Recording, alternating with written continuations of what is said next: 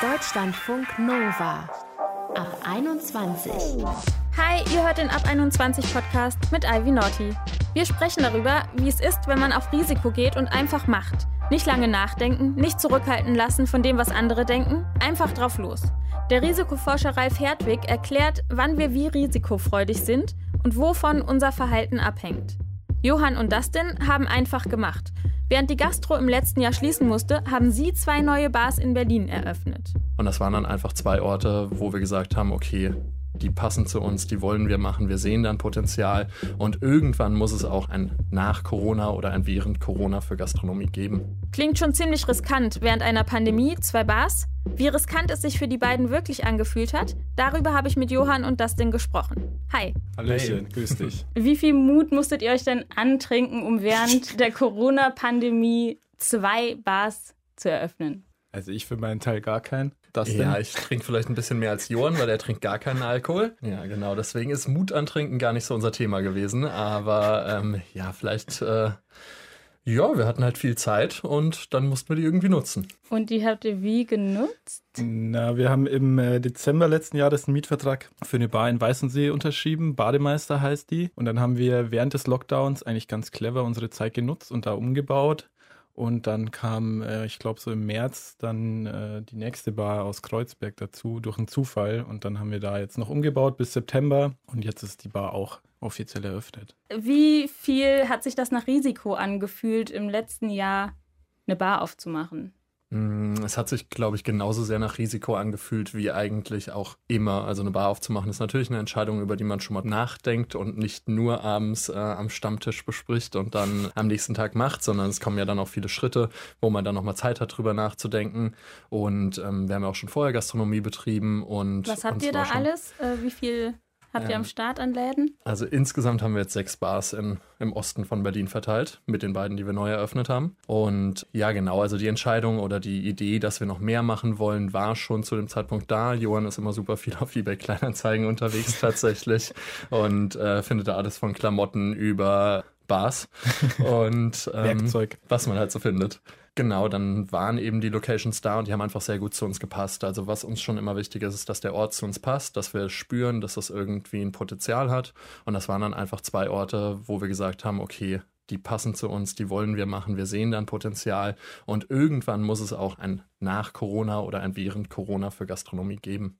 Und war es vielleicht sogar ein bisschen weniger Risiko für euch, weil Du sagst jetzt, Johann ist die ganze Zeit auf eBay Kleinanzeigen unterwegs und sucht unter anderem nach Bars. Ich vermute mal, es haben auch viele zugemacht während mhm. Corona.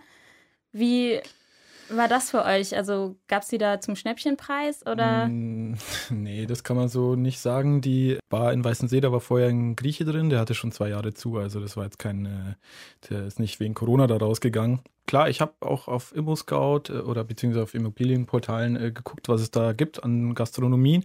Da hat man schon gemerkt, dass äh, es sehr viel mehr gibt als sonst. Also sonst waren da, sag ich mal, 60 äh, verfügbare und dann irgendwann während Corona oder nach dem Lockdown waren es dann über 300. Also war schon eine krasse Steigerung, aber das sind keine Portale, auf denen man richtig gute Läden findet, to be honest. Und äh, wie fühlt sich das an, wenn da dann plötzlich sozusagen viel mehr Bars sind, die verkauft werden, viel mehr Läden, dann einen aufzumachen oder zwei? Habt ihr da irgendwie nicht mehr so gedacht, wir können das jetzt nicht machen?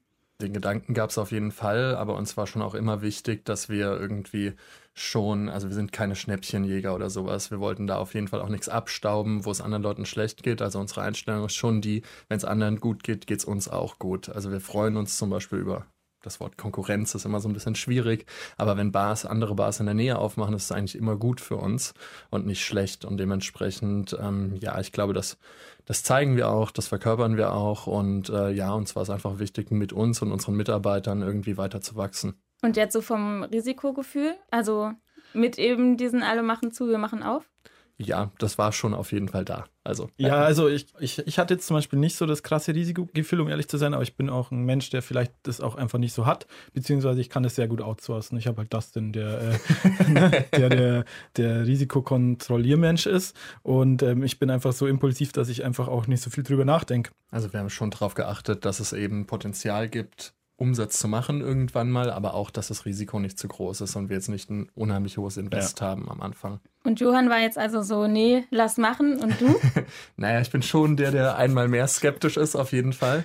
Aber ja, doch, in dem Fall hat es mich auf jeden Fall sehr überzeugt und äh, da geht dann auch Bauchgefühl einfach vor. Wie haben denn so andere auf euch reagiert? Ihr macht da jetzt zwei Bars auf. Meine Eltern waren da schon dann ein bisschen skeptischer, also generell als auch als der Einstieg in die Gastro kam, waren meine Eltern jetzt schon ein bisschen skeptischer, ob das vielleicht der richtige Weg sein könnte. Haben sich dann aber relativ schnell überzeugen lassen, zum Glück. Und ja, jetzt während Corona, es ging dann jetzt auch relativ schnell bei uns, muss man dazu sagen. Es haben schon viele Leute gesagt, seid ihr euch sicher, macht ihr da nicht vielleicht gerade irgendwie drei Schritte auf einmal. Aber ich glaube, bisher war es die richtige Entscheidung. Hm. Ihr habt ja dann auch so einen Preis gewonnen, Mixology Award, ne? Yes. Wofür eigentlich genau? ja, genau dafür, dass wir eben während einer Pandemie zwei Läden aufgemacht haben und da quasi Mut bewiesen haben. So war, glaube ich, die, die offizielle Formulierung. Die Kategorie war, glaube ich, Pionier und normalerweise werden bei den Mixology Bar Awards ähm, Preise verliehen für die beste Bar oder die besten Newcomer. Aber jetzt während Corona hat äh, die Mixology-Redaktion da halt gesagt, dass es ein bisschen andere Kategorien geben wird, weil man kann schlecht die beste Bar auszeichnen, wenn alle Bars zu haben. Und ähm, genau, da gab es dann Kategorien wie Pionier oder auch bestes Konzept in Flaschen, sowas. Ja, genau. Okay, noch einmal äh, so, so aufgemacht in die, in die Gastro seid ihr gegangen. Also du meinst eben, weil die Familie hat irgendwie komisch reagiert, weil das da vielleicht so auch ein riskanteres... Auch äh Grüße an meine Eltern. Bei mir, mir war es schon schlimm. Ja, sag mal, wie war das? Wie haben da andere auf dich reagiert? naja, meine Eltern sind da gebrandmarkte Kinder, weil die ähm, in Bayern so ein äh, quasi Wirtshaus von, also mein Vater hat es von seiner Mutter übernommen und ähm, das war jetzt so ein Dorfwirtshaus, was auch überhaupt nicht funktioniert hat und auch einfach schon aus der Zeit gefallen war und die haben das halt einfach zugemacht, bevor ich geboren wurde und deswegen super schlechte Erfahrungen mit Gastro gemacht und als als die dann natürlich gehört haben, dass der Sohn jetzt äh, in der Gastronomie sein Glück sucht, waren die schon, äh, ja, hey Junge, ganz ehrlich, lass das sein, das macht keinen Sinn. Also schon, schon wirklich nicht so, bist du dir sicher, sondern lass das sein, war schon die Aussage.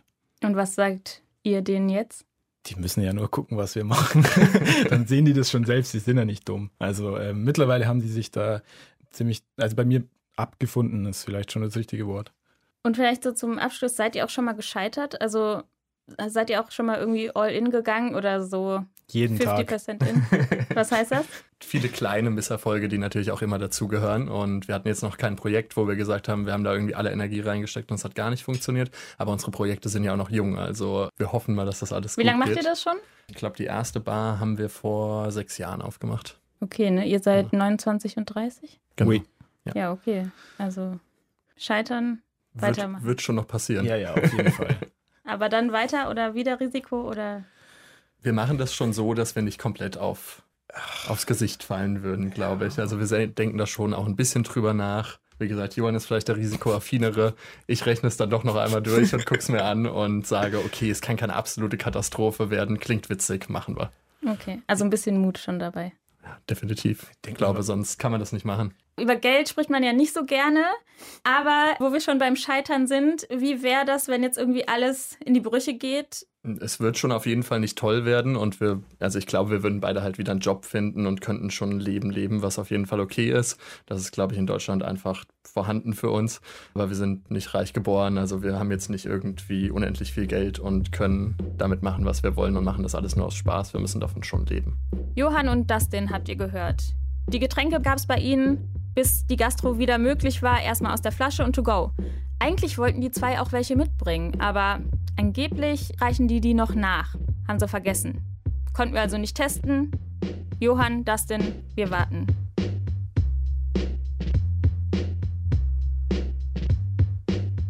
Deutschlandfunk Nova. Wie oft haben wir eigentlich den blöden Satz gehört, no risk, no fun? Klar, manchmal muss man was riskieren, aber kein Risiko einzugehen heißt ja wohl nicht gleich nichts zu erleben. Wir haben mit einem der Direktoren vom Max-Planck-Institut gesprochen, mit dem Psychologen und Risikoforscher Professor Ralf Hertwig und ihn gefragt, no risk, no fun, stimmt das wirklich?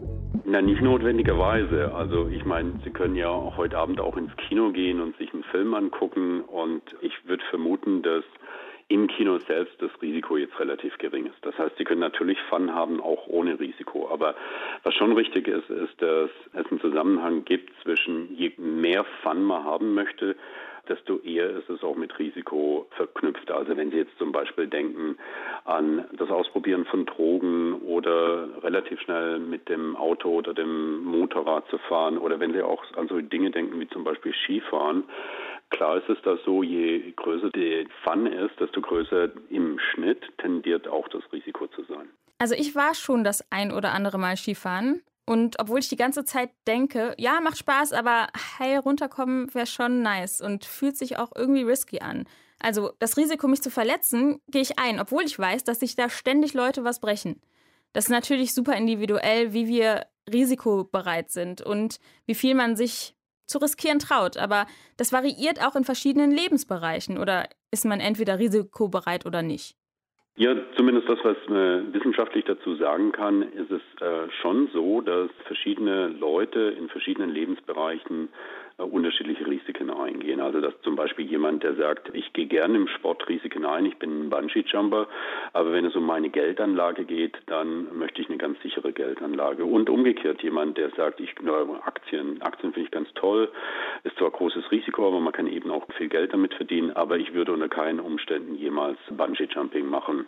Und das ist in der Tat so, dass man findet, dass über verschiedene Lebensbereiche Leute unterschiedliche Risiken eingehen.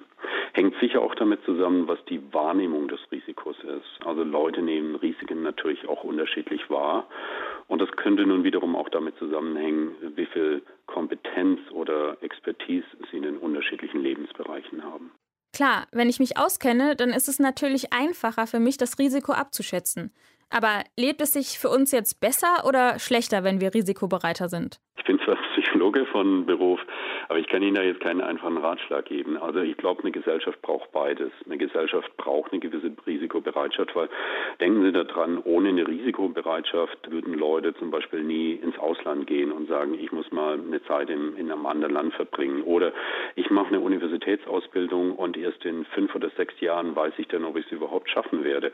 Oder ich mache ein Startup. Das heißt, ohne Leute, die bereit sind, auch Risiken einzugehen, würde eine Gesellschaft stagnieren. Wir brauchen Risikobereitschaft. Gleichzeitig brauchen wir aber eigentlich auch kluge Risikobereitschaft. Das heißt, es gibt bestimmte Risiken, die sind relativ gut bekannt.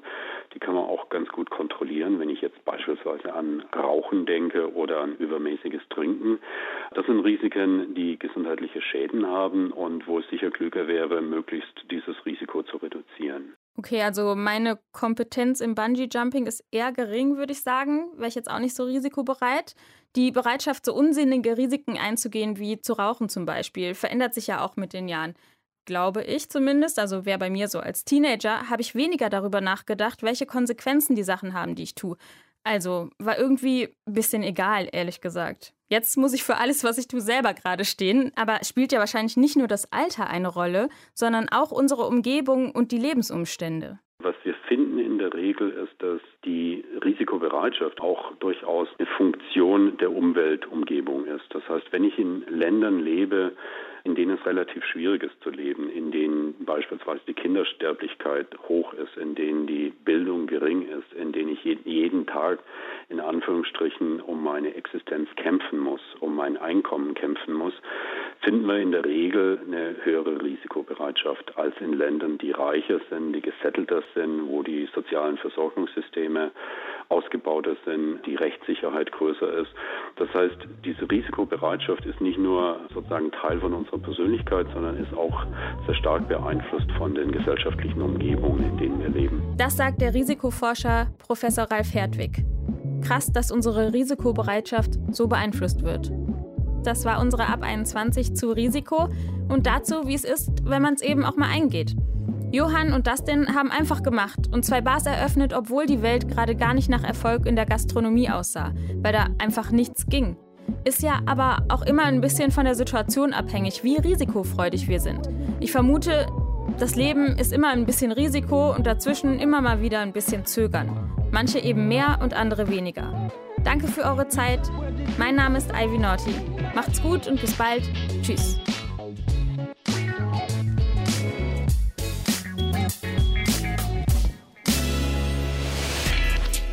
Deutschlandfunk Nova ab 21. 21. Die Podcasts jederzeit auch auf deutschlandfunknova.de.